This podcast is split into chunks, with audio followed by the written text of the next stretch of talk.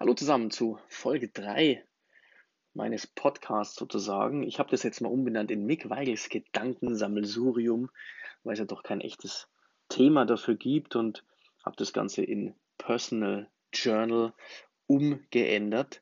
Ähm, heute geht es um ein Thema. Ich bin gefragt worden, was ich von der ganzen Brexit-Thematik halte im Moment und ähm, ja, da kamen so vier bis fünf Minuten äh, an Gedanken bei mir raus und ähm, das werdet ihr jetzt hören. Das ist natürlich ein sehr aktuelles Thema jetzt für April 2019.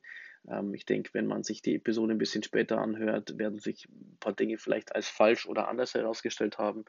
Ähm, aber jetzt gerade aktuell ist es natürlich ein sehr, sehr cooles Thema. Ähm, sehr interessantes Thema, wie ich finde, wie ihr jetzt dann auch im Podcast selbst sozusagen hören werdet ja, ist halt chaotisch, gell? Also jetzt haben wir, glaube ich, vor, vor ein paar Tagen haben wir jetzt das Problem oder den, den, den Fall gehabt, dass jetzt das, das, das andere Teil des Parlaments sozusagen auch noch abstimmen wollte, aber auch gegen alles war, irgendwie achtmal Nein gestimmt oder so. Das, das Problem an der Sache ist aber die Konstellation der Minderheitsregierung, glaube ich, in Großbritannien an und für sich. Ich glaube, da, man, man bekommt dort tatsächlich vor Augen geführt, und da sollte man sich in Deutschland vielleicht sogar mal Gedanken machen darüber, ähm, ob, man dann, ob man das dann möchte, weil nach der letzten Wahl war ja auch, ja, und dann soll das eine Minderheitenregierung. Ja, Minderheitenregierung, Minderheitsregierung. Mhm. Ich glaube, dass, dass, dass man jetzt gerade im Moment so richtig vor Augen geführt kriegt, was da alles passieren kann wenn sich dann wiederum die Minderheit, die gerade regiert, auch nicht einig ist. Das kommt natürlich dann noch on top.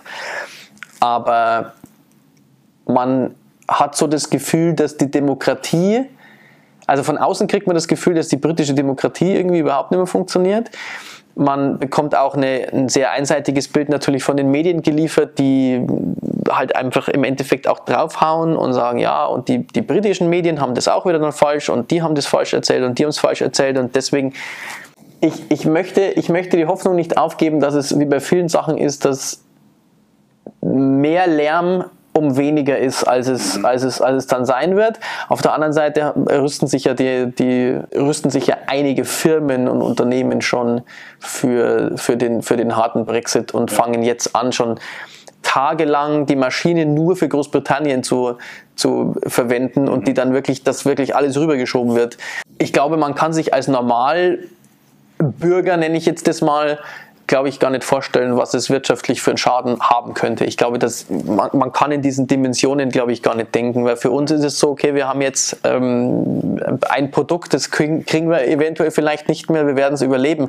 Auf der anderen Seite gibt es mit Sicherheit im, im, im, Land der Exportweltmeister mit Sicherheit welche, die super, super viel nach England drüber ja. exportieren und dann ein Problem kriegen. Oder es gibt auch welche, die viel importieren und dann, was ist, was ist mit den Zöllen? Also es ist ja noch Unsicherheit gerade. Man hat das Gefühl, es, es kann auch noch alles passieren. Lange Rede, kurzer Sinn. Ich glaube, einem wird dort vor Augen geführt, was passiert, wenn in, einer, in einem Land nicht das, nicht die Regierung gebildet wird, die eigentlich gebildet werden sollte, wenn es nach Mehrheiten geht. Mhm. Und dann kann das natürlich schiefgehen. Bei uns war ja auch lange Zeit die Diskussion nach der Wahl, ja, da soll doch einfach eine Minderheitsregierung kommen. Mhm. Und die soll dann aber bei jeder Sache die sie ab, verabschieden möchte, durch, durch, durch, ähm, also wo, wo, wo, wo was geregelt werden soll, soll ja immer wieder eine neue Abstimmung sein. Und dann kriegt man vielleicht aus dem Lager noch ein paar Stimmen und aus dem Lager und dann kriegt man vielleicht die Mehrheit für das Gesetz jeweilig. Und genau das sehen wir jetzt natürlich bei einem der größten und einschneidendsten Dinge, sehen wir, dass so eine Minderheitsregierung eventuell nicht funktionieren kann. Und ja, nach, von, von außen halt alles sehr unverständlich. Ich muss aber auch ganz ehrlich sagen, ich habe irgendwie irgendwie für den, für den Mensch, der die, Premierminister, äh, äh, der die Premierministerin ist, habe ich irgendwie unglaublich Respekt, weil ich habe das Gefühl, das ist wie so ein, ja, das ist wie so ein Griff an den Elektrozaun, das ist immer wieder und immer wieder, aber man ist so überzeugt davon. Oder aber es ist natürlich irgendwie ein, ein, ein Postengeschache und, man, und, und ein Machtgeklammere. Ja, ist, ist schwierig zu sagen, weil man, weil man nicht so wirklich drinsteckt. Ja.